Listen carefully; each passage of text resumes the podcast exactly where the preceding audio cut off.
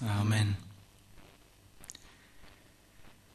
Himmlischer Vater, wir lesen in deinem Wort, in der Offenbarung, in dem du uns zeigst, wie die Zukunft aussehen wird, dass es eine große Volksmenge geben wird, die niemand zählen kann, aus allen Nationen, aus allen Stämmen, aus allen Völkern und Sprachen.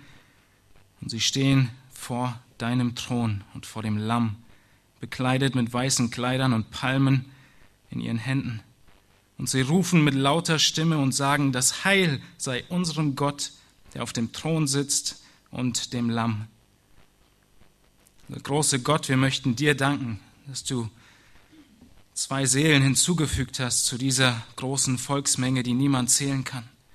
Diese große Volksmenge, die von deiner umso größeren Gnade zeugt, dass du Menschen, die dich hassen, die die Welt lieben, dass du sie errettest und erkaufst, dass du sie rechtfertigst durch den Tod deines eigenen Sohnes. Wir möchten dir danken dich loben und preisen, dass du ein Gott der Gnade bist und beten, Herr, dass du vielen Menschen gnädig sein mögest. In diesem Raum hier, wer dich heute noch ablehnt, in dieser Nachbarschaft, in dieser Stadt, Herr, in diesem Land, in dieser Welt, wo dein Name verkündigt und gepredigt wird und wir wissen dürfen, dass dein Wort nicht leer zurückkommt.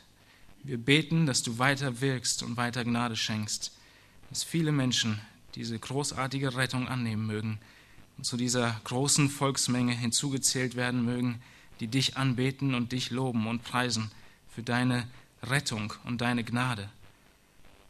Und dass sie nicht, Herr, am letzten Tag vor dir stehen und verurteilt werden zu ewiger, zu ewigem Tod in der Hölle, getrennt von dir. Herr, wir bitten dich, dass du auch gleich durch dein Wort in der Predigt zu uns redest, dass du zu uns sprichst durch deinen Geist, durch dein Wort, durch den Prediger, Herr, dass unsere Herzen verändert werden, unsere Herzen gestärkt werden und unser Leben Ausdruck wird von Ähnlichkeit zu deinem Sohn Jesus Christus, von Ähnlichkeit zu dir. In Jesu Namen. Amen. Lasst uns stehen bleiben. Wir singen ein Lied gemeinsam, bevor wir auf die Predigt hören. Und zum Ende des Liedes dürfen die Kinder in die Kinderstunden gehen und wir hören auf die Botschaft.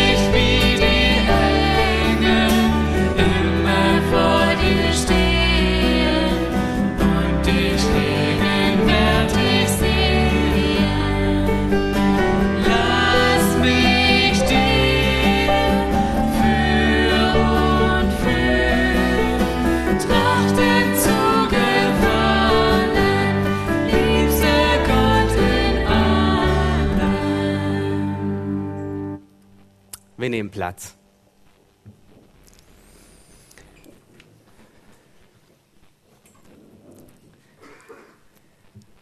Vertraue deinem Lotsen. Vertraue deinem Lotsen. Das ist das Thema, der Titel der heutigen Predigt. Und ich denke, in unserer Zeit muss man fast schon erklären, was ein Lotse ist. In der Regel kennen wir den, den Begriff Lotsen meistens nur von Fluglotsen, schlimmer noch vom Flug, Fluglotsenstreit, Streik. Aber eigentlich kommt der Begriff ein Lotse aus der Schifffahrt. Ein Lotse ist ein Kapitän mit viel Erfahrung. Er kennt sich aus. Er ist nicht der Kapitän des Schiffes, sondern in der Regel wird er eingeflogen per Hubschrauber oder er kommt mit einem Boot zu einem Schiff und er übernimmt dort das Kommando. Und sein, seine Aufgabe besteht darin, dieses Schiff durch sicher, nicht nur das Schiff, sondern die Mannschaft und die Ware, das ganze Schiff sicher durch gefährliche Wasser hindurch zu manövrieren. Und meistens ist es, ähm, meistens sind da Strömungen, es sind scharfe Klippen, Strömungen, die die Schiffe auf die Klippen zuwenden. Es sind heftige Winde. Manchmal ist es stockdunkel in der Nacht. Manchmal ist der Nebel so tief, dass man kaum den Leuchtturm sieht. Und dann sind gefährliche Sandbänke da, die, wo das Schiff auf Grund laufen könnte. Und er kommt auf das Schiff, er übernimmt die Kontrolle, er übernimmt die Verantwortung, weil er sich bestens auskennt. Er ist der Experte dafür. Er kennt jedes einzelnen Quadratmeter, Kubikmeter Wasser, den, den er durchfährt. Er weiß, wie schnell er in den Gewässern fahren muss. Er weiß, wo die Klippen sind. Er weiß, wohin er steuern muss. Er weiß, wann er langsamer rudern muss. Er weiß, wann, wann er manövrieren muss und wann er den Kurs ändern muss. Wenn der Lotse an Bord kommt auf die Brücke, dann wissen alle, er hat Ahnung und sie vertrauen das Schiff ihm an. Er übernimmt die vollkommene Kontrolle selbst über den Kapitän. Nun, wenn alles gut geht, dann ist alles in bester Ordnung. Aber stell dir nun vor, es ist wirklich ein, ein heftiger Sturm, meterhohe Wellen, das Schiff, es schaukelt wie eine Nussschale auf den Wellen hoch und runter. Es ist Nacht, die Klippen, die kommen bedrohlich nahe an das Schiff, die Leuchttürme, die sind nicht mehr sichtbar, weil der Nebel so tief ist. Es ist dunkel und du erlebst auf diesem Schiff die bangsten Stunden deines Lebens und alles scheint auswegslos. Woher schöpfst du die Hoffnung? Woher nimmst du die Kraft in diesen schwierigen Stürmen, nicht die Nerven zu verlieren? Woher nimmst du die Zuversicht, dass du sicher ankommen wirst? Deine ganze Hoffnung, sie ist einzig und allein, hängt sie an diesem einen Lotsen, der auf der Brücke steht und das Kommando übernommen hat. Er ist der Experte. Seine Aufgabe ist, die Mannschaft, das Schiff und die Ware sicher durchzulotsen. Er hat Erfahrung. Er hat schon viele Schiffe durch diese Stürme hindurch manövriert und ihm ist noch nie ein Schiff gesunken. Nun stell dir vor, du bist der Kapitän dieses Schiffes und der Lotse ist bei dir an Bord gekommen. Und stell dir vor, du, hast, du durchlebst einen dieser heftigen Stürme, wo du nicht weißt, wo ein und aus ist. Und du kennst den, Kapit den, den Lotsen schlecht. Du weißt nicht so recht, kann man ihm trauen? Kennt er sich aus? Und, und bei jeder Welle, die ein bisschen, die ein bisschen das, das Schiff ins Schaukeln bringt, bei jedem Knarren des, des Schiffrumpfes, da zuckst du zusammen und bist schon dabei, das Steuer wieder in die eigene Hand zu nehmen. Nun aber stell dir vor, du kennst diesen Lotsen gut. Er ist dein Freund. Du hast schon jahrzehntelange Erfahrung mit ihm durchlebt. Du hast schon heftige Stürme mit ihm durchgestanden. Und du vertraust ihm. Und nun kommt ein, ein Sturm und, und er peitscht über, über dein Schiff hinweg. Aber du bist voll zuversichtlich, dass er seine Arbeit gut macht. Weil du ihn kennst. Du vertraust ihm. Je besser du den Lotsen kennst, desto getroster und ruhiger wirst du, in diesem heftigen Sturm. Und Paulus, er nennt diese Zuversicht, die, die der Kapitän in diesen Fluglotsen hat, diese Zuversicht nennt er, diese Zuversicht in, in Gottes souveränes Handeln, die nennt er auch den Frieden Gottes. Das heißt, dieser Kapitän, er erfährt Frieden, obwohl eigentlich ein heftiger Sturm peitscht. Er kennt die Gegend nicht, alles ist Neuland für ihn, aber er erfährt Frieden, weil er weiß, der Lotse hat alles unter Kontrolle. Nichts entgleitet seinen Händen. Und Paulus, er beschreibt das in Philippa 4, Vers 7 mit den Worten, und der Friede Gottes, der allen Verstand übersteigt, wird eure Herzen und eure Gedanken bewahren in Jesus Christus. Nun, und, und, und Petrus, er fügt zu diesem, zu diesem Ganzen noch etwas hinzu. Er sagt, dieser Friede, in 2. Petrus 1, Vers 2, sagt er, Gnade und Friede, die wachsen mit der Erkenntnis Jesu Christi. In anderen Worten, die Zuversicht und den Frieden, den du erfährst, während der Lotse sein Kommando, dein, das Kommando übernommen hat, dieser Friede, den du erfährst, die ganze Mannschaft auf dem Schiff, kommt davon, dass du den Lotsen besser kennenlernst, dass du ihn erkannt hast, dass du mehr und mehr begreifst, wie, wie großartig er eigentlich ist. Und heute, heute werden wir in der Apostelgeschichte weitergehen und wir werden sehen, dass es möglich ist, trotz heftiger Stürme, tr trotz wirklich peitschender Wellen und Klippen, die Nerven nicht zu verlieren, sondern zuversicht, zuversichtlich zu bleiben und den Kurs auf den Kurs, den Kurs zu halten und zu bewahren. Wir werden sehen, wie das Paulus erging. Paulus ist der Mann, der, der heftige, in diesem Kapitel, das wir uns anschauen werden, der ein heftige, heftige Stürme durchlebt, an Klippen, an scharfen Klippen haarscharf vorbeikommt und wie er dabei zuversichtlich und gewiss sein kann und trotzdem bestimmt und nicht untätig. Nun, wir haben eine große Herausforderung heute Morgen. Es ist ein sehr langer Text. Wir werden uns ähm, Apostelgeschichte Kapitel 21 ab Vers 17 bis 22 Vers 29 anschauen. Das sind anderthalb Kapitel, aber ich bin getrost, wir, wir, wir schaffen das auch noch äh, vor dem Mittagessen. Ähm, es ist ein langer Text, aber wir werden langsam Abschnitt für Abschnitt durchgehen. Der große Kontext, in dem, in dem, diese, in dem diese Geschichte, Lukas diese Geschichte beschreibt, ist, Paulus kommt langsam in Jerusalem an. Und sein Ende in Jerusalem ist quasi das, seine Ankunft in Jerusalem markiert das Ende seiner dritten Missionsreise. Er hat es eilig, am Ende seiner dritten Missionsreise nach Jerusalem zu kommen.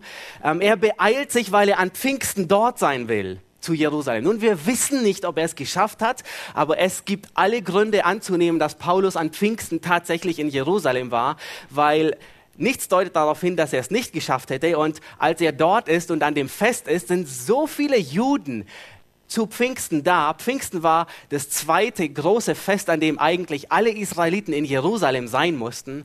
Und wir finden sogar, dass Juden aus Asia, der Provinz dort oben, wo Paulus seinen Dienst hatte, zu der Zeit, als Paulus in Jerusalem ist, in Jerusalem ist. Also wir, wir, wir gehen davon aus, dass er es tatsächlich geschafft hat, zu Pfingsten in Jerusalem zu sein. Aber das war nicht sein einziger Grund. Er wollte nicht nur das Fest dort verbringen, sondern er kam beladen mit Geld dort an. Wir wissen, er hatte auf seiner Missionsreise es sich zur Aufgabe gemacht, ähm, für die arme Gemeinde in Jerusalem zu sorgen. Und er hat in vielen Gemeinden ist er herumgereist und er hat dafür Sorge getragen, dass sie auch an die Armen in Jerusalem denken. Und er bringt nun diese Geldgabe mit, um sie dort zu übergeben. Ähm, zeitgleich ist aber Paulus voll und ganz bewusst auf dem, auf dem Weg nach Jerusalem, auf der Rückreise, dass er sich in die Höhle des Löwen begibt. Er sieht am Horizont dunkle Gewitterwolken auf sein Schiff kommen.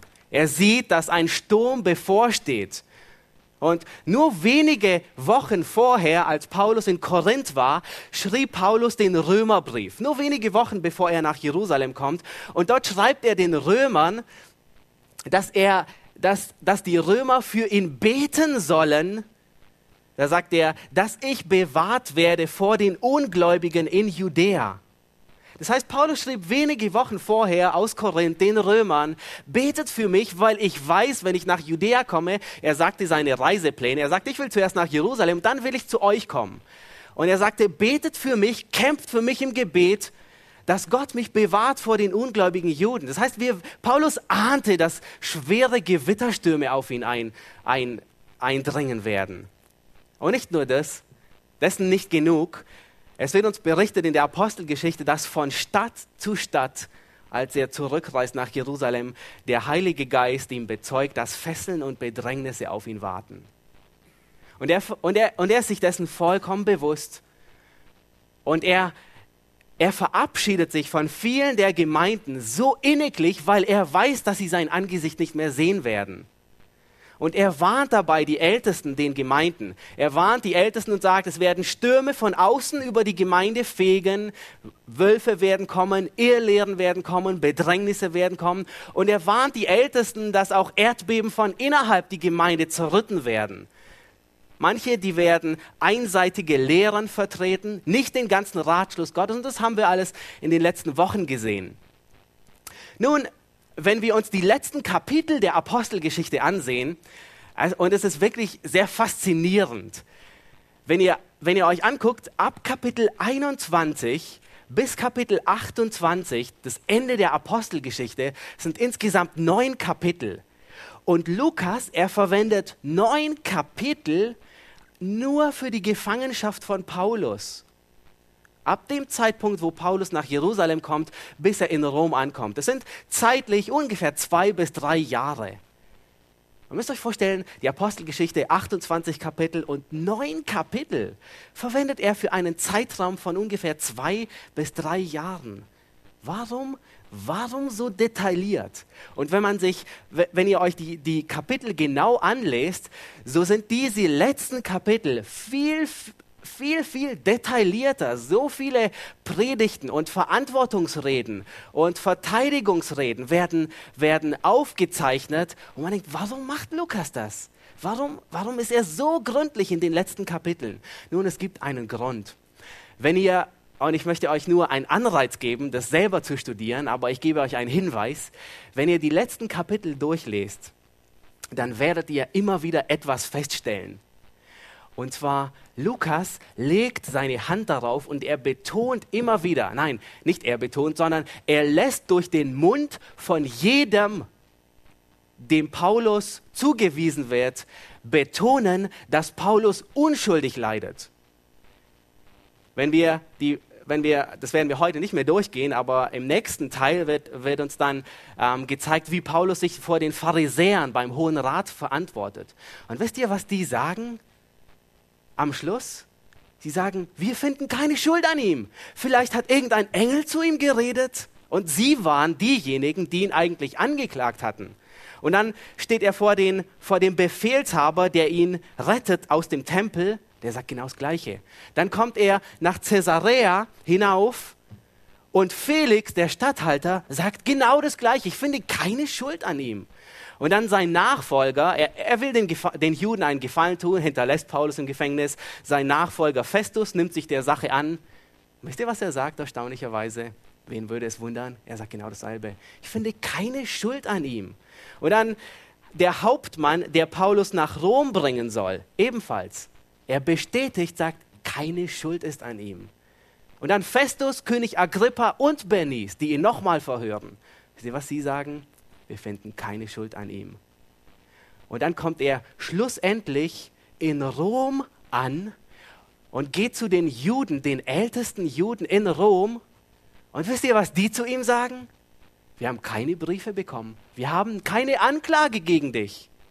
Und der ganze Fokus, der Grund, weshalb Lukas so detailliert ist in den letzten neun Kapiteln, ist, er will sicherstellen, dass alle wissen, Paulus ist unschuldig. Der Grund, warum er im Gefängnis sitzt, der Grund, warum er Fesseln trägt, ist nicht, weil er irgendwie etwas gegen das Judentum gelehrt hat, ist nicht wegen des Evangeliums, sondern er leidet unzu zu Unrecht. Es, ist, es gibt keine Anklage, er ist unschuldig. Und das ist der ganze Fokus, den, den Lukas hier betonen will. Deswegen ist er so gründlich in den letzten Kapiteln. Und man könnte die ganze Apostelgeschichte ähm, vergleichen. Die ersten paar Kapitel sehr, sehr gründlich. Dann wird es ein bisschen langgestreckter, der, der, der Hochflug ja, auf 10.000 Meter. Da wird dann ein bisschen mehr ähm, viel Zeit gekürzt und dann die letzten, der, der, der, der Sinkflug, der ist dann wieder sehr, sehr gründlich und Lukas will sicherstellen, alle wissen es.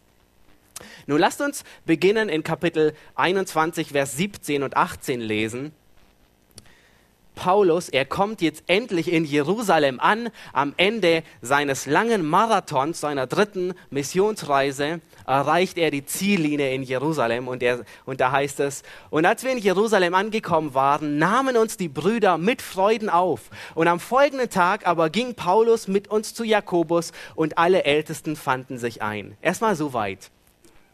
Was Paulus hier tut, ist, er gibt einen gottverherrlichenden Missionsbericht ab. Wir werden gleich dazu kommen. Aber erstmal so weit. Wenn ihr aufmerksam gelesen habt, dann denkt ihr vielleicht, warum geht Paulus zu Jakobus und den Ältesten? Wo, wo, wo ist eigentlich Petrus? Wo ist Johannes? Wo sind die Apostel alle? Wo sind sie? Nun, in, in, dem, in der Gemeinde in Jerusalem ist ein Wandel in der Leiterschaft passiert. Man kann förmlich von einem Wechsel, von einem fortlaufenden Wechsel äh, reden. In Kapitel 15, wenn wir uns da äh, ganz am Anfang der Apostelgeschichte, da lesen wir noch, dass die Apostel die Gemeinde leiteten und führten, die Diakone einsetzten und so weiter. Dann kommt Apostelgeschichte 15, das Apostelkonzil, wir halten es in Erinnerung. Und wen finden wir dort? Die Apostel und die Ältesten und Jakobus. Jakobus war wahrscheinlich einer der Wortführer. Und jetzt, einige Kapitel später, finden wir nur noch Jakobus und die Ältesten. Wo waren die Apostel? Waren sie tot? Nein. Sie waren an anderen Orten unterwegs, aber sie haben Männer zugerüstet, die fähig waren, die Gemeinde in Jerusalem weiterzuführen. Sie selbst haben ihren Dienst verlegt und von Petrus wissen wir zum Beispiel, dass er seinen Dienst in Nordgalatien weitergeführt hat. Er war dann auch in Rom und so weiter. Aber die, die haben sich zerstreut, sie sind weitergegangen. Nachdem sie festgestellt haben, die Gemeinde läuft, es ist, ähm, sie sorgen, sie haben Acht auf sich selbst, gingen sie weiter. Und nun stellt euch, stellt euch folgende Szene vor. Die Apostelgeschichte ist nur ein Buch, die über diese ganze Ausbreitung von, von dem Dienst von Paulus berichtet. Stellt euch vor, es gäbe noch 10, 11, 12 weitere Bücher, die über, über Petrus, über Andreas, über Johannes, über Thomas berichten würden und ihren Dienst, den sie gegangen sind, wie sie das Evangelium verkündigt haben. Ist das nicht großartig? Und ich würde gerne wissen, wie das weiterging. Nun, manche denken, im Himmel wäre es langweilig. Aber stellt euch vor, du sitzt, du sitzt zu, zu, zu Tisch mit ähm, Thomas und er berichtet dir, weißt du, ich bin, kurze Zeit später bin ich, die Geschichte sagt, er ist bis, bis nach Indien ist er gereist. Ähm, wir wissen es nicht, aber ähm, angenommen, du sitzt im Himmel mit Thomas zusammen, kannst du ihm wirklich die Frage stellen, Thomas, wie war es in Indien? Ich will es wissen. Ich will die ganze Geschichte wissen, wie das Evangelium sich ausgebreitet hat, wie Menschen gläubig wurden, wie Gott seine Gemeinde gebaut hat. Ist das nicht großartig? Es ist nicht langweilig im Himmel. Und nun Paulus, er geht zu den Ältesten, lass uns Vers 19 lesen. Und nachdem er sie begrüßt hatte, erzählte er alles bis ins Einzelne, was Gott unter den Heiden durch seinen Dienst getan hatte. Habt ihr beobachtet, was für einen Bericht, was für einen Missionsbericht Paulus abgibt? Er gibt keine Statistik ab. Er, er, er, er sagt nicht, in Korinth haben sich 55 Juden bekehrt und 49 Heiden sind zu Christus gekommen und noch einmal 20 haben ähm, ihr Leben erneut Gott hingegeben und die nächsten 19 und so weiter. Nein, nein, nein, er, er gibt keine Statistik. Er sagt auch nicht, sein Missionsbericht sieht auch nicht so aus, ich habe zweimal am Tag gepredigt, ich habe Jüngerschaft gemacht, ich habe sechs Stunden pro Tag als Zeltmacher gearbeitet, um Geld zu verdienen und so weiter. Sagt er auch nicht. Merkt ihr, was er sagt? In, eine, in einer demütigen Art und Weise gibt Paulus einen Bericht ab und der Bericht, wen verherrlicht dieser Bericht? Gott selbst. Gott wird groß gemacht. Er erzählt, was Gott getan hat. In 1. Korinther 3, Vers 5 beschreibt Paulus seinen Dienst mit den Worten, was ist Paulus? Wir sind Diener, durch die ihr gläubig geworden seid. Er sieht sich selbst lediglich als ein Instrument der Gnade Gottes. Er ist nichts weiter. Wenn wir an Petrus denken, als er, als, ähm, als er zu Cornelius kommt und dieser, dieser Heide gläubig wird, wisst ihr, was Petrus gesagt hat? Er hat nicht gesagt, ich habe einen Heiden zu Christus geführt. Nein, sondern wisst ihr, was er sagt? Ihr werdet es nicht glauben, was geschehen ist. Gott hat sogar den Heiden das Geschenk des ewigen Lebens gegeben. Unglaublich, oder? Wem, wem fließt da auf einmal die ganze Ehre zu? Es ist Gott. Und halten wir fest, dass in allem, was wir tun, die Ehre immer Gott gebührt. Wenn du Kapitän bist und du hast einen Lotsen auf deinem Schiff, dann gebührt die Ehre, auch wenn du der Kapitän bist deines Schiffes, deines Lebens, aber der Lotse führt dein Leben. Er hat die Kontrolle übernommen, er ist verantwortlich dafür, dass du sicher durchkommst und ihm gebührt die Ehre. Ich habe vor wenigen Tagen ein, guten, ein gutes Zitat gehört. Einer der, der, der Brüder sagte, wenn du mit Gott zurechtkommen willst, dann hältst du dich besser von seinem Thron fern. Das heißt nicht, dass wir nicht zum Thron Gottes kommen, sondern dass wir nicht auf den Thron Gottes steigen. Das heißt, wenn du mit Gott zurechtkommen willst, dann bleibst du vom Thron Gottes fern. Dann lässt du Gott auf seinem Thron sitzen und du stehst davor und du gibst ihm die Ehre. Lass uns das vor Augen halten. Und das ist Paulus so sehr bewusst. Paulus ist ein Mann, der erkannt hat, dass alles, was er tut, zur Verherrlichung Christi führt. In Galater 2, Vers 20, da sagt Paulus, ich bin mit Christus gekreuzigt und nun lebe ich, aber nicht mehr ich selbst, sondern Christus lebt in mir. Was ich aber jetzt im Fleisch lebe, das lebe ich in Glauben an den Sohn Gottes, der mich geliebt und sich selbst für mich hingegeben hat. In anderen Worten sagt Paulus, ich bin der Kapitän, aber nicht mehr ich. Ich habe einen anderen Kapitän, einen, der vom Rang höher ist. Ich habe einen Lotsen. Er hat jetzt die Kontrolle übernommen. Und das, was ich jetzt lebe, das lebe ich im Glauben an den Sohn Gottes, der für mich gestorben ist. Und wisst ihr, was passiert auf diesen, auf diesen gottverherrlichenden Missionsbericht? Auf einen gottzentrierten Bericht, ein gottzentrierter Bericht. Er bewirkt eine gottzentrierte Antwort. Wisst ihr, was die Antwort ist? Der Ältesten und von Jakobus ist? Lass uns Vers 20 lesen. Sie klopfen Paulus nicht auf die Schulter und sagen, Bruder Paulus, wir sind so froh, dass wir dich haben. Du hast es, du hast es toll gemacht, unglaublich gut. Wisst ihr, was sie sagen? Sie aber priesen den Herrn, als sie das hörten. Wow. Ein gottzentrierter Bericht. Er, hat, er, er bewegt ein, ein gottverherrlichende Antwort darauf. Und sie haben wirklich erkannt, wer der Lotse im ganzen Weltgeschehen wirklich ist. Nun, aber diese Freude ist durch dunkle Wolken der Sorge umhüllt. Warum? Die Ältesten und Jakobus, sie wissen, dass es falsche Anschuldigungen gab. Lasst uns Vers 20 bis 22 lesen. Und sie sprachen zu ihm, Bruder, du siehst, welch große Zahl von Juden gläubig geworden sind und alle sind Eiferer für das Gesetz. Es ist ihnen aber über dich berichtet worden, du würdest alle Juden, die unter den Heiden sind, den Abfall von Mose lehren und sagen, sie sollten ihre Kinder nicht beschneiden und nicht nach den Gebräuchen wandeln. Was ist nun zu tun? Auf jeden Fall muss die Menge zusammenkommen, denn sie werden hören, dass du gekommen bist. Nun, das ist eine große Herausforderung. Von wem, von wem sprechen hier die Ältesten und Jakobus? Von den Juden. Sind das gläubige Juden oder sprechen sie von den ungläubigen Juden? Habt ihr beobachtet?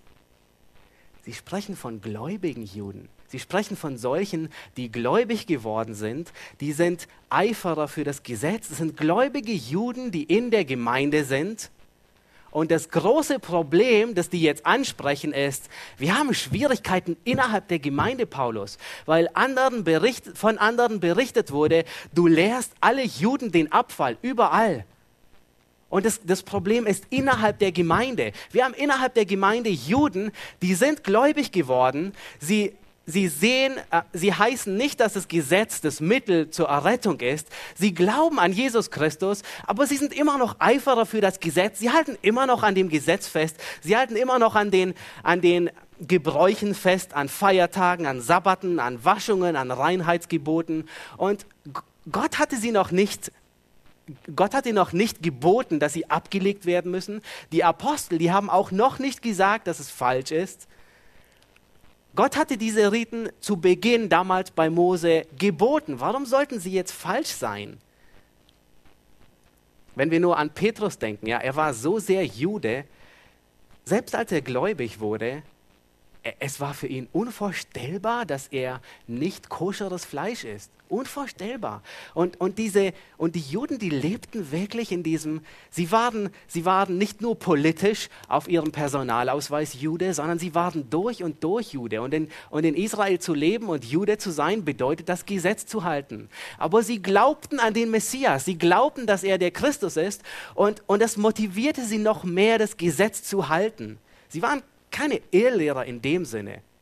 Nun, vielleicht denkst du aber, was ist mit dem Apostelkonzil? Haben die nicht, haben die nicht beschlossen, dass quasi, dass, dass das alles nichtig ist, die Beschneidung und so weiter? Und das ist sehr richtig. Aber für wen war das Apostelkonzil bestimmt? Es war für die Heiden. Es, war, es galt nicht den Juden primär. Nun, vielleicht denkst du, warum haben die gläubigen Juden all diese Riten nicht über den Haufen geworfen und, und sie losgelassen? Nun, wisst ihr, als, als Jesus am Kreuz starb, da zerriss der Vorhang im Tempel von oben bis unten, richtig?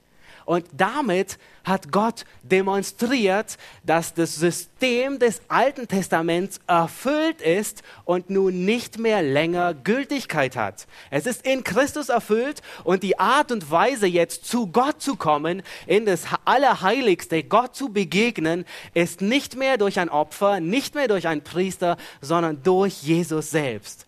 Aber es war ein mühsamer Weg, ganz besonders für die Juden, langsam Schritt für Schritt dahin zu kommen. Und es sieht so aus, dass Gott es sogar toleriert hat für eine gewisse Zeitperiode. Wisst ihr warum?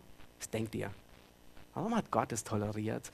Sie, sie waren wirklich in ihren in gewissen Satzungen fest. Gott wusste, noch 20 Jahre und dann werde ich dem Ganzen ein Gar ausmachen.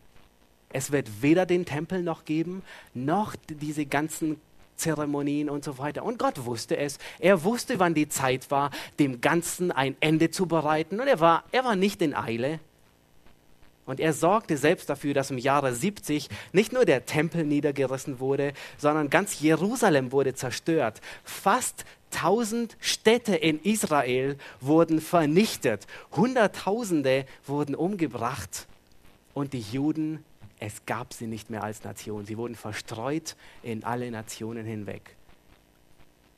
Er hat in einem Zug, Gott hat in einem Zug dem ganzen Judaismus, diesem ganzen Treiben, den gar ausgemacht und es hinweggefegt. Es gab es nicht mehr. Und dadurch bewahrte Gott sein Evangelium, dass es nicht unter der Fuchtel des Gesetzes blieb. Nun, was ist aber geschehen? Falsche Anschuldigungen. Die Ältesten sagen zu, zu Paulus, es ist ihnen über dich berichtet worden. Und ähm, dieses Wort berichtet ähm, ist im Griechischen Katecheo. Ähm, und vielleicht kennt ihr das von Katechismus. Schon gehört das Wort Katechismus? Es bedeutet belehren, es bedeutet ähm, instruieren. Und was diese ungläubigen Juden aus Asia gemacht haben, sie haben die gläubigen Juden in Jerusalem, haben sie wirklich eine Gehirnwäsche verpasst. Sie haben es in den Kopf der Juden hineingebläut. Paulus, überall lehrt er den Abfall von Mose. Und diese gläubigen Juden, sie wussten es nicht besser. Sie dachten, wow, Paulus, er lehrt überall Abfall, wir sollen, wir sollen unsere Kinder nicht mehr beschneiden, wir sollen nicht mehr die Gebräuche halten. Und so entstand ein, ein, ein, eine falsche Beschuldigung, so entstand eine Unglaubwürdigkeit gegenüber Paulus und so wurde sein Dienst in Missgunst gebracht, und zwar innerhalb der Gemeinde, weil die Juden in der Gemeinde waren. Und die Anschuldigungen, die waren vollkommen falsch. Paulus hat Juden niemals gelehrt, dass sie von Mose abfallen. Er hat Heiden belehrt, dass sie nicht das Joch der Knechtschaft des Gesetzes wieder auf sich legen sollen. Er hat Heiden belehrt, dass sie sich nicht beschneiden lassen müssen, dass sie nicht Juden werden müssen, um gläubig zu werden. Sie sagten, Paulus würde alle Juden unter den Heiden, die unter den Heiden sind, das ist eine Lüge. Er würde sie den Abfall von Mose lehren, das ist eine Lüge. Er würde sagen, sie sollen ihre Kinder nicht beschneiden, es ist eine Lüge. Er würde sagen, sie sollen nicht die Gebräuche halten, es ist eine Lüge. Wenn es stimmt, warum hat Paulus Timotheus beschneiden lassen um der Juden willen? Warum hat Paulus hier ähm, die Reinheitsgebote eingehalten, die, die wir gleich sehen werden, die ähm, die Ältesten Paulus gaben als Ratschlag. Später, als, als Paulus sich hier für dieses Geschehen rechtfertigte vor Felix, betont Paulus, dass er gereinigt im Tempel erschien. Wisst ihr, was das bedeutete? Es war kulturell, war es unrein, den Tempel zu betreten, wenn man aus, aus dem Heidengebiet kam. Und Paulus, er war auf den Missionsreisen unterwegs, er war bei den Heiden unterwegs und es war, es, er, er würde den Tempel verunreinigen, wenn er sich nicht reinigen würde, zeremoniell und rituell nach den Waschungen der Juden, wenn er vorher in den Tempel gehen würde. Und Paulus, er betont ausdrücklich, ich war gereinigt in dem Tempel. Das heißt, er hat auch diese, diese Gebräuche doch noch gehalten. Aber es ist offenbar, dass diese ungläubigen Juden aus Asia, dass sie Lüge verbreitet haben. Nun, was ist die wirksamste Methode, jemanden mundtot zu machen? Ihn zu verleumden, richtig? Und genau das ist hier der Fall. Erinnert ihr euch, was Satan im Garten Eden getan hatte? Was hat er über Gott gesagt? Er enthält euch das Gute vor. Das ist Verleumdung. Wisst ihr, was die Juden über Paulus tun? Sie sagen, er sagt man, er lehrt Abfall von Mose. Das ist Verleumdung. Und wisst ihr, was die wirksamste Methode ist, Leiter innerhalb einer Gemeinde zu Fall zu bringen? Verleumdung. Und das ist der Grund, warum wir so vorsichtig sein müssen, wenn irgendwo eine E-Mail kursiert, wenn wir irgendwo einen Brief lesen über irgendeinen Leiter und wo es heißt, der so und so, er tut dies und das. Glaube es nicht, bis du, dich, bis du dir dessen bewusst bist. Es ist eine Methode Satans, um Leiter durch Verleumdung zu Fall zu bringen. Und wenn du das weiter publizierst, wenn du das weiter verbreitest, dann machst du dich schuldig dessen. Nun, was ist nun zu tun? Vers 22, ja, die, die, die, die Ältesten wissen, es ist schwierig und sie sagen, was ist nun zu tun? Auf jeden Fall muss die Menge, muss die Menge erfahren, dass, äh, muss die Menge zusammenkommen, denn sie werden hören, dass du gekommen bist. Das heißt, die Gemeinde muss zusammenkommen, weil sie werden hören, dass Paulus nach Jerusalem gekommen ist. Und nun, und nun unterbreiten sie Paulus einen, Kommiss, einen kompromissvollen Plan, Vers 23 bis 26. Nun, könnt ihr verstehen, wenn, wenn der Dienst des Paulus so sehr untergraben wird innerhalb der Gemeinde, weil die, weil die Juden, die glauben den, den ungläubigen Juden aus Asia, was sie hören, sie wissen es nicht besser. Und sie denken, Paulus, er lehrt Abfall. Könnt ihr verstehen, warum Lukas diese neun Kapitel so gründlich niederschreibt, damit auch die Juden in Jerusalem wissen, dass Paulus unschuldig ist? Dass Paulus nicht aufgrund von, dass seine Gefangenschaft nichts damit zu tun hat, dass er jüdische Gebräuche übertreten hat. Und nun kommen sie zu dem Kompromiss. Kompromisse haben in der Regel wirklich immer einen negativen Beigeschmack, insbesondere dann, wenn sie auf Kosten der Wahrheit gehen. Aber lasst uns sehen, ob dieser Kompromiss wirklich auf Kosten der Wahrheit geht. Lasst uns Vers 23 bis 24 erstmal lesen. Da sagen die Ältesten zu Paulus, so, so tue nun das, was wir dir sagen. Wir haben vier Männer, die ein Gelübde auf sich haben. Diese nimm zu dir, lass dich reinigen mit ihnen, trage die Kosten für sie, dass sie das Haupt scheren lassen. So können alle erkennen, dass nichts an dem, nichts ist an dem, was über dich berichtet worden ist, sondern dass auch du ordentlich wandelst und das Gesetz hältst. Nun, was Paulus hier tun soll, der, der, der Ratschlag der Ältesten ist, er soll sich zeremoniell oder rituell reinigen. Und er, und er sollte sogar die Kosten übernehmen für vier Männer, die dort waren. Und diese Männer, die hatten das Gelübde eines Naziräers oder eines Gottgeweihten abgelegt. Und vermutlich waren sie, und am Ende dieses Gelübdes musste man drei Opfer darbringen. Man musste in den Tempel gehen, man, in der Zwischenzeit, während diesem Gelübde, durfte man sein Haupthaar nicht scheren und man durfte kein starkes Getränk zu sich nehmen. Und diese, diese Männer gingen dann in den Tempel am Ende und sie, sie haben ihr Haar abgeschert, sie haben die Opfer dargebracht und dann haben sie ihr Haar als, als Symbol verbrannt auf dem Altar Gottes. Und es sieht so aus, dass diese Männer so arm waren, dass sie das nicht bezahlen konnten. Sie konnten die Opfer nicht bezahlen, nicht aufbringen. Und ähm, der, der, der Vorschlag der Ältesten ist, reinige dich mit ihnen und übernimm die Kosten für die. Und es war eine sehr wichtige Geste, weil wenn man die Kosten übernahm für ein Opfer, für jemand anderem, dann tat man Almosen, dann war man, dann war man gnädig und alle Juden, die konnten erkennen, Paulus, er, er hält das Gesetz. Nun, wenn hinzukommt, dass, ähm, dass Paulus ich hatte es vorhin erwähnt, dass er in dem heidnischen Territorium war und er musste sich reinigen. In dem nächsten Bild, da sehen wir, wie ein Reinigungsbad der Juden ungefähr aussieht. Es ist einfach ein Loch, es ist bei Qumran, es ist ein Loch im Boden und die Juden, die gehen auf der einen Seite rein ins Wasser, sie tauchen sich unter und kommen auf einer anderen Seite wieder hoch, damit sie ja nicht dieselben Stufen in ihrer Unreinheit, die sie hinabgegangen sind, wieder hochkommen, sondern auf einer anderen Seite. Und es war so rituelle alle Waschungen, die sie vollzogen haben. Und, ähm, und sie reden Paulus, tue das auch, du, du musst dich reinigen. Nun, vielleicht würden einige denken, das ist, ja, er tut es nur, damit wir glauben, er, er wäre auf unserer Seite. Aber dann sagen die Juden hinzu, bezahl noch die Kosten für sie. Nun, wenn wir den Römerbrief lesen, den Paulus nur wenige Wochen vorher geschrieben hat, dann wissen wir, dass dieser Juden-Heiden-Konflikt, dass der überall zugange war.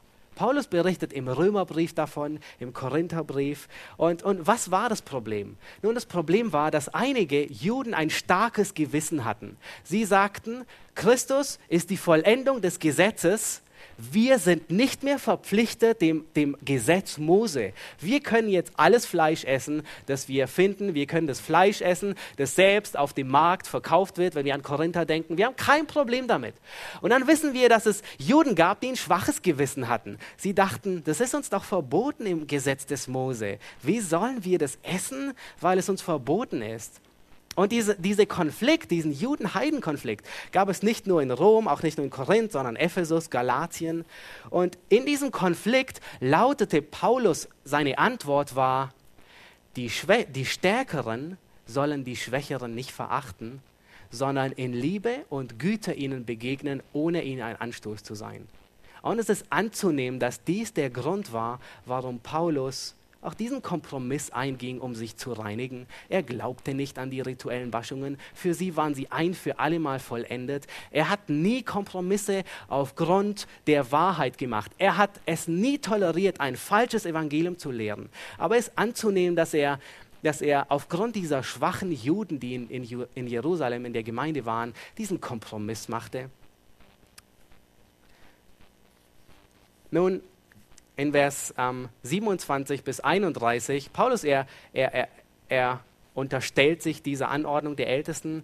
Und dann, und dann wird uns berichtet über, diesen, über einen stürmischen Aufruhr. Lasst uns Vers 27 bis 31 lesen. Als aber die sieben Tage zu Ende gingen, also nach der Reinigung und ähm, nachdem das Gelübde zu Ende war, bracht, brachten die Juden aus der Provinz Asia, die im Tempel die ihn, also Paulus im Tempel sahen, die ganze Volksmenge in Aufruhr und legten Hand an ihn und schrien, ihr israelitischen Männer, kommt zu Hilfe. Das ist der Mensch, der überall jedermann lehrt gegen das Volk, gegen das Gesetz und gegen diese Städte. Dazu hat er auch noch Griechen in den Tempel geführt und diese heilige Stätte entweiht. Sie hatten nämlich vorher in der Stadt den Epheser Trophimus mit ihm gesehen und meinten, Paulus habe ihn in den Tempel geführt. Da kam die ganze Stadt in Bewegung und es entstand ein Volksauflauf und sie ergriffen den Paulus, schleppten ihn zum Tempel hinaus und sogleich wurden die Türen verschlossen und als sie ihn aber zu töten suchten, erstmal so weit. Das heißt, sie versuchten ihn zu töten. Nun, was ist geschehen? Nach sieben Tagen sehen die, die Ältesten, die Juden aus Asia, in, den, in der Gegend, wo Paulus in Ephesus zum Beispiel, wo er in den Synagogen gepredigt hat, und sie erkennen Paulus und sie sehen, der ist eine Gefahr für das Judentum. Und sie bringen die, das ganze Volk, die ganze Stadt in Aufruhr gegen ihn. Und sie verkünden diese, diese Lüge. Paulus würde überall gegen das Gesetz, gegen das Volk und gegen den Tempel reden. Und es war eine schwere Anschuldigung. Wisst ihr, gegen wen diese Anschuldigung noch ges gesagt wurde? Und daraufhin wurde er gesteinigt. Stephanus wurde der gleichen Anschuldigung ähm, wurde, wurde dieselbe Anschuldigung gesagt. Und die Juden, die machten, kein, die machten keinen langen Prozess, sondern einen kurzen Prozess. Diese Anklage reichte aus, einen Menschen zu steinigen. Und hinzu kommt noch, dass sie, dass sie die nicht beweisbare Klage brachten, dass er einen Heiden in den Tempel gebracht hatte. Nun, einen Heiden, einen, einen Heiden in den Tempel zu bringen, das war das Furchtbarste, was, es, was sie sich vorstellen konnten. Die Juden, die sahen den Tempel als heilig an. Kein, Jud, kein Heide durfte den Tempel betreten. Auf dem nächsten Bild werden wir sehen, ähm, das ist das Innerste des Tempels. Das ist der, der Ort, wo niemand hineingehen durfte als nur ein Jude, ein männlicher Jude. Und in dem Bereich wo die vier Säulen sind, das ist der Vorhof der Frauen, da durften auch Frauen hinein. In dem größeren Bereich, ihr seht die Mauer in, in der Mitte des, uh, des Tempelbergs, alles, alles auf der anderen Seite, das war der öffentliche, das war der unbeschränkte Zugang. Da durften auch Heiden hineingehen. Da finden wir die Säulenhalle Salomos, das war auch der der Ort, an dem Jesus die Templer und äh, die, die Händler und die Geldwechsler hinausgeworfen hatte. Das war der Ort, wo Handel getrieben wurde. Dahin durften auch die Heiden hinein. Aber kein Heide durfte in den Tempel hineingehen. Es gab viele Schilder in ganz, in ganz Jerusalem, dass kein Heide den Tempel betreten würde. Und, und Josephus, er berichtet über, über ein Schild, wo es heißt, kein Heide darf das Gelände um das Heiligtum, also um das Heiligtum, betreten oder sich innerhalb der Umzäunung aufhalten. Wer dabei gefangen werden sollte, muss sich selbst für die Todesstrafe haftbar machen, die unweigerlich folgen wird. Das heißt, ein Heide, der dort erwischt wurde, oder jemand, der den Tempel verunreinigen würde, der würde sofort die Todesstrafe folgen. Und, und die Römer, die ließen es zum Teil auch zu, weil sie, sie sagten, das ist die, die Anbetungsstätte der Juden, wir gestatten ihnen das. Nun, was geschah? Das Volk hätte Paulus auch zur Stadt hinausbringen können und ihn dort steinigen können, wie sie es mit Stephanus gemacht haben. Aber Lukas beschreibt, dass sie, dass sie keine Geduld hatten. Sie konnten es nicht erwarten, Paulus umzubringen. Und sie begannen schon im Tempel damit. Und aus diesem Grund sorgt der Hauptmann des Tempels dafür, dass, dass die Türen des Tempels sofort geschlossen werden. Das heißt, er hat dafür gesorgt, dass sie Paulus ja aus dem Tempelbereich hinausgetrieben haben und sie waren schon dabei, ihn umzubringen. Und er hat sofort die Türen zugemacht, weil das wäre noch ein größeres Ver Verbrechen gewesen. Wenn Paulus im Tempel umgebracht worden wäre und dann hätte sein Blut den Tempel entweiht, das wäre noch schlimmer gewesen. Nun aber, es gelingt ihnen nicht. Und ähm, wir finden eine Errettung vor dem sicheren Tod. Lass uns ab Vers 31 lesen. Da heißt es, als sie ihn aber zu töten suchten, kam die Meldung hinauf zu dem Befehlshaber der Schar, dass ganz Jerusalem in Aufruhr sei. Der nahm sogleich Soldaten und Hauptleute mit sich und eilte zu ihnen hinab. Als sie aber den Befehlshaber und die Soldaten sahen, hörten sie auf, den Paulus zu schlagen. Das heißt, die waren schon dabei, ihn fast umzubringen. Nun, was geschah? Da oben im Eck, da seht ihr so eine kleine Burg. Und als Herodes den Tempel bauen ließ, da baute er die Burg Antonia etwa in etwa dem, dem Tempel gleich, aber es gab gewisse Türme, sodass Beobachtungsposten und Soldaten immer hinabschauen konnten auf den Tempel. Warum? Sie kannten die Juden nur zu gut. Wenn eine Revolution passiert, dann, dann, dann beginnt sie immer im Tempel. Immer. Das heißt, sie wussten genau, was losgeht. Und ein Volksauflauf, der ist sichtbar. Und Gott in seiner Weisheit, er ließ es so geschehen, dass es nicht dazu kam, dass sie Paulus umbrachten. Und die Soldaten bemerken einen Auflauf und sogleich gehen sie hinunter, um den im Keim zu ersticken. Und dann folgt eine liebevolle Verteidigung. Nun, ähm, der, der Hauptmann lässt Paulus binden und es ist so schlimm, die Juden, die bedrängen ihn so schlimm, dass die Soldaten Paulus tragen müssen, weil sie, weil sie ihn sonst umbringen würden. Und, und sie gehen die Treppen hinauf zu dieser Burg Antonia, sie müssen ihn tragen. Und dann sagt Paulus, bittet Paulus den Befehlshaber um einen Gefallen und sagt, darf ich ein Wort mit dir reden? Man ist ganz überrascht, dass Paulus Griechisch spricht. Und ähm, auf einmal beruhigt sich das ganze Vorgehen und Paulus sagt, ich möchte gerne zum Volk reden. Und er beginnt in hebräischer Sprache zum Volk zu reden. Und als das Volk merkt, dass Paulus hebräisch mit ihnen redet, dann wird es noch ruhiger. Und Paulus, er beginnt eine, eine liebevolle Verteidigungsrede. Ich würde sie am liebsten jetzt durchlesen, aber aufgrund der Zeit ähm, übergehe ich sie weitgehend. Und er, und er berichtet einfach davon, dass er ein Bürger der Stadt Tarsus ist, dass er wirklich ein Eiferer für das Gesetz ist. Und er beschreibt seine Wiedergeburt, wie Gott ihn errettet hat. Und er beschreibt, wie Gott ihn berufen hat als Zeugen für ihn. Und dann sagt er folgende Worte. In Vers, in Vers 20 heißt es, und dass auch ich dabei stand. Also Paulus zählt alles auf, was für ihn spricht und dass auch ich dabei stand, als, dein, als das Blut deines Zeugen Stephanus vergossen wurde und seiner Hinrichtung zustimmte und die Kleider derer verwehr, ähm, verwahrte, die ihn töteten. Und er sprach zu mir, also Paulus berichtet, was Gott zu ihm gesagt hat, welchen Auftrag er ihm gegeben hat. Und er sprach zu mir, also Gott zu Paulus, gehe hin, denn ich will dich in die Ferne zu den Heiden senden. Boom! Vers 22, heißt es, sie hörten ihm aber zu bis zu diesem Wort. Und dann erhoben sie ihre Stimme und sprachen, hinweg mit einem solchen von der Erde, denn es darf nicht sein, dass er am Leben bleibt. Nun, ihr müsst euch vorstellen, der Hauptmann, der gerade Paulus hinaufgebracht hat, er er war wie, wie, vor den Kopf gestoßen. Zunächst dachte er, die ganze Situation ist unter Kontrolle, das ganze Volk hat sich beruhigt, alles scheint ein gutes Ende zu nehmen und dann wird es auf einmal noch schlimmer. Dann wollen sie erst recht ihn umbringen. Und er, und er weiß nicht, was los ist. Und sie schreien, hinweg mit diesem. Erinnert ihr euch an, an, an das, was sie bei Jesus gerufen haben? Hinweg mit diesem. Oder zu Stephanus ebenfalls, hinweg mit diesem. Zu Jesus riefen sie, kreuzige ihn.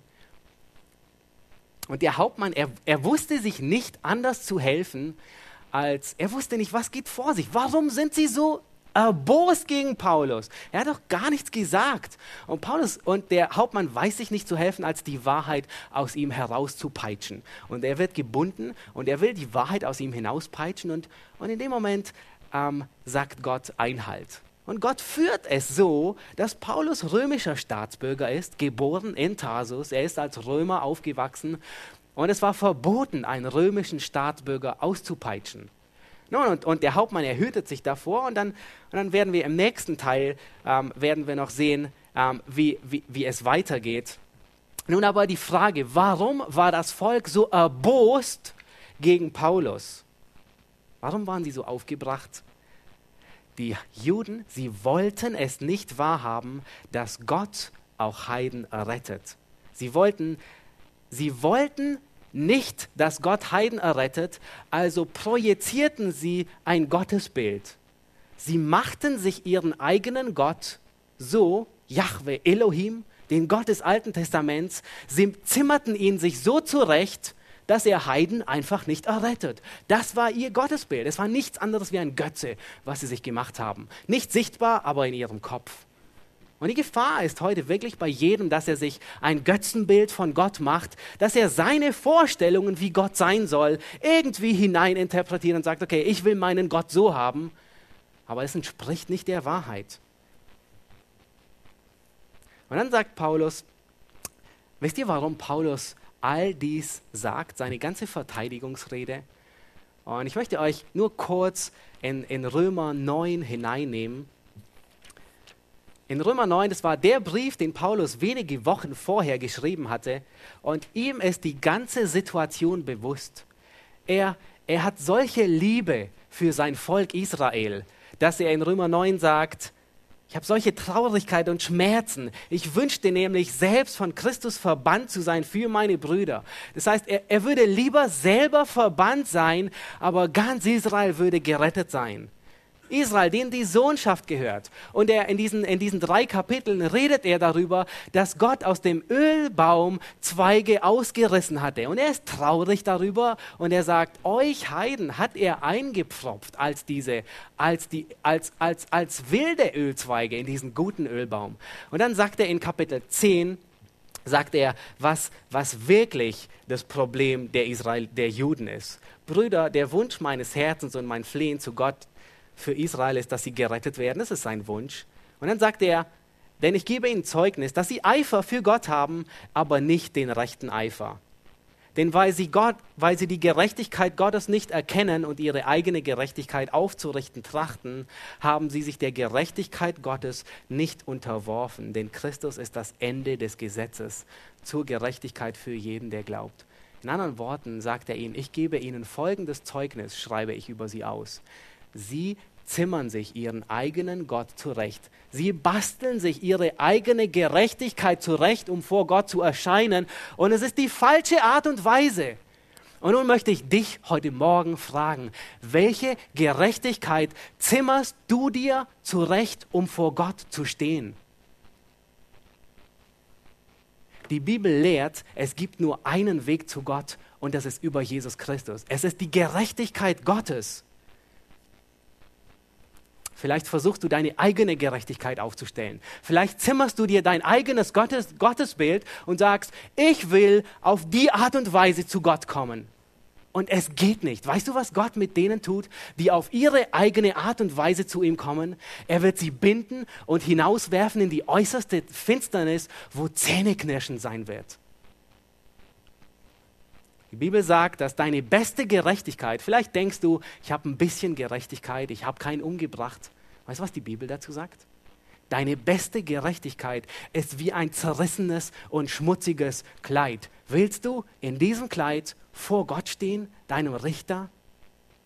So wie du bist, auch wenn du niemanden umgebracht hast, so kannst du nicht vor Gott stehen. Mit jedem Tag an dem du auch nur einen schmutzigen und bösen Gedanken hast, häufst du dir Zorn Gottes auf, über und über. Du brauchst wirklich jemanden, der für deine Sünden bezahlt hat. Du brauchst jemanden, der den Maßstäben Gottes der Gerechtigkeit Genüge getan hat. Und wenn du das nicht hast, wenn du niemanden hast, der diesen Ger Maßstäben Gottes Gerechtigkeit getan hast, Weißt du, wie du bist? Es fällt mir schwer, es zu sagen, aber du bist wie ein Schiff ohne Lotsen. Du bist wie ein Schiff, das versucht, in diesen gefährlichen Wassern hindurchzugehen, in den heftigen Stürmen. Du musst alleine durch die tiefe Nacht schippern, durch den dichten Nebel, an den gefährlichen Klippen vorbei, durch die Strömungen, die dich auf die Küste zuwerfen. Und lass es dir sagen, du wirst an, spätestens an der letzten Klippe wird dein Schiff zerschellen. Spätestens an der letzten Klippe, an dem Tod, wird dein Schiff in Brüche gehen. Und du wirst enden in der ewigen Finsternis. Wenn du niemanden hast, der dein Lotse ist, wenn du niemanden hast, der die Kontrolle über dein Schiff hat, dann wirst du zerschellen in der Tiefe des Meeres, wo es dunkel ist, und es wird deine Ewigkeit sein. Aus dem Grund möchte ich dich bitten, tue Buße und glaube an den Herrn Jesus. Er wird, er wird dir Vergebung geben. Er wird dein Retter sein. Er wird dein Lotse sein, der dich an den, an den Klippen vorbeischifft. Und er wird nicht zulassen, dass irgendetwas dir geschieht. Und weißt du, was noch viel schlimmer ist? Wir wissen in Römer 8, da heißt es, dass alles, was geschieht, denen, die Gott lieben, zum Besten dient. Wenn du keinen Lotsen hast, dann trifft dies auf dich nicht zu.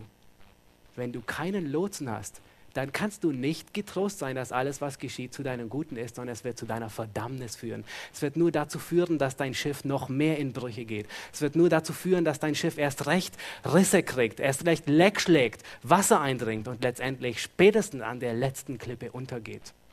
Es gilt für dich nicht, dass alles, was geschieht, zu deinem Besten ist. Es gilt nur für die, die Gott lieben. Nun, vielleicht denkst du, okay, was hat das mit dem Beginn zu tun? Aber der Punkt der ganzen Geschichte ist, wie um alles in der Welt ist es möglich, dass ein Mann wie Paulus, der gerade von den Juden fast totgeschlagen wurde, der, er steht wieder auf und du musst dir vorstellen, er ist, er zu, zu Tode geschlagen fast worden und er wird mit Ach und Krach gerettet und eigentlich ist er froh, gerettet zu sein. Und am liebsten würde er sich ducken und schnell in die, in die Burg Antonia gehen, wo er sicher ist. Wisst ihr, was er tut? Er sagt, nein, nein, ich kehre wieder um. Lass mich, zu, lass mich zu den Juden sprechen. Ich liebe sie. Ich habe ein tiefes Verlangen für sie. Wie kommt es, dass ein Mann Gottes in, in, in dunkelsten Stürmen seines Lebens, wo er haarscharf an der Klippe des Todes vorbeischwebt, wo er umkehrt und sagt, ich will gleich wieder hingehen und ihn predigen? Woher kommt es, dass er diese Zuversicht hat? Es ist der Friede Gottes, der in Paulus war. Es ist die tiefe Zuversicht, der Glaube, dass Gott der Lotse ist, der ihn führt und der nicht zulassen will, dass irgendetwas geschieht, was ihm zum Bösen dient. Jesus sagt den Jüngern in Johannes 14, Frieden lasse ich euch, meinen Frieden gebe ich euch. Nicht wie die Welt gibt, gebe ich euch. Euer Friede ähm, euer Herz werde nicht bestürzt, sei auch nicht furchtsam. Das heißt, was ist dieser Friede Gottes, den Gott gibt? Es ist ein Herz, das nicht furchtsam ist. Es ist ein Herz, das nicht bestürzt ist.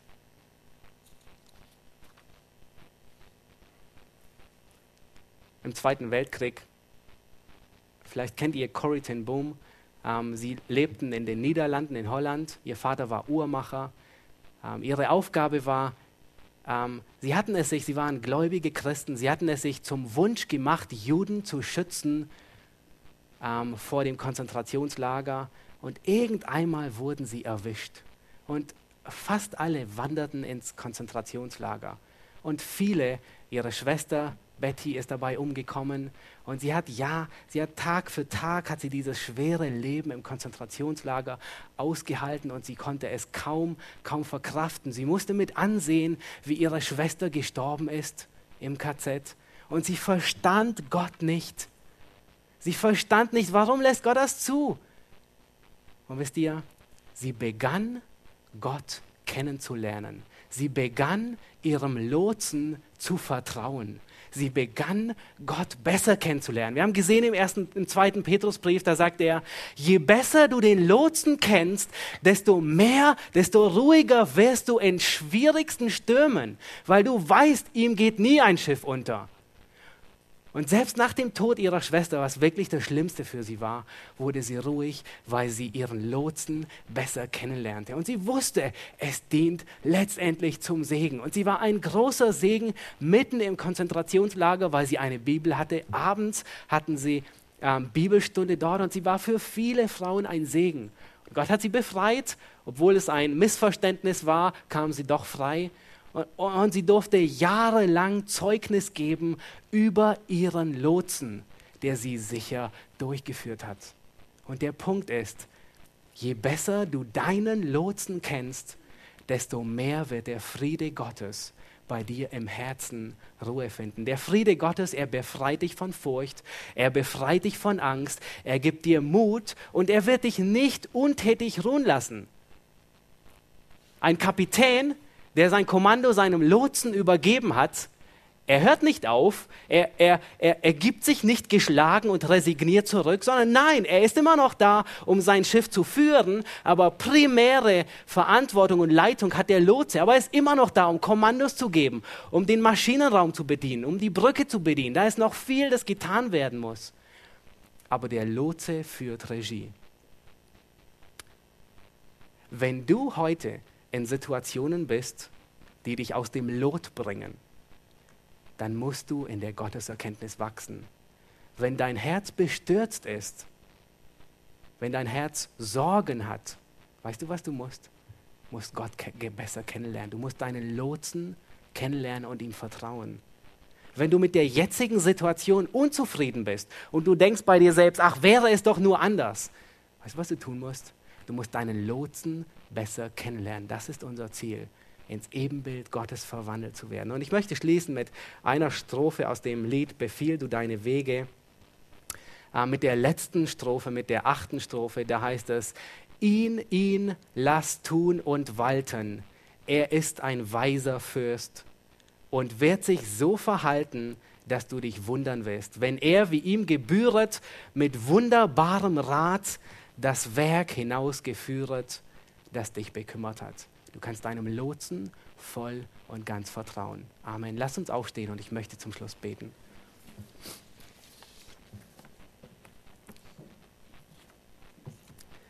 Himmlischer Vater, wir wollen dir danken für dein Wort, das uns ermutigt. Wir wollen dir danken, dass wir im Leben von Paulus sehen durften, dass all diese Stürme, die über sein Leben eingebrochen sind, all diese heftigen Unwetter, dass sie ihn nicht aus dem Lot gebracht haben, Herr, sondern dass sie ihn gekräftigt haben, dass sie ihn ermutigt haben, dass er gestärkt wurde dabei, aber dass nur, weil er in fester Zuversicht war, dass du Regie führst, dass du der Lotse seines Lebens bist, dass du sein Schiff in den Händen hältst und dass du es sicher bis in den Hafen führen willst. Und Herr, ich bitte dich für Menschen, die heute hier sind und die dich nicht kennen, Herr, sie werden zerschellen an der letzten, spätestens an der letzten Klippe, Herr. Sie werden ihre ewige, ihre Ewigkeit der Verdammnis zubringen. Ich möchte, dass du, Herr, ähm, sie überzeugst, dass sie dich erkennen. Gib du Gnade, dass sie Buße tun und umkehren und an dich glauben, Herr. Und ich möchte dich bitten, dass wir ermutigt werden, ähm, dass wir dir als unserem Lotsen vertrauen, Herr, dass wir, dass der Friede Gottes unsere Herzen regiert, dass er, dass wir dadurch ermutigt werden, dass wir die Furcht verlieren, aber dass wir auch nicht untätig bleiben, sondern unsere Verantwortung wahrnehmen, Herr. Amen.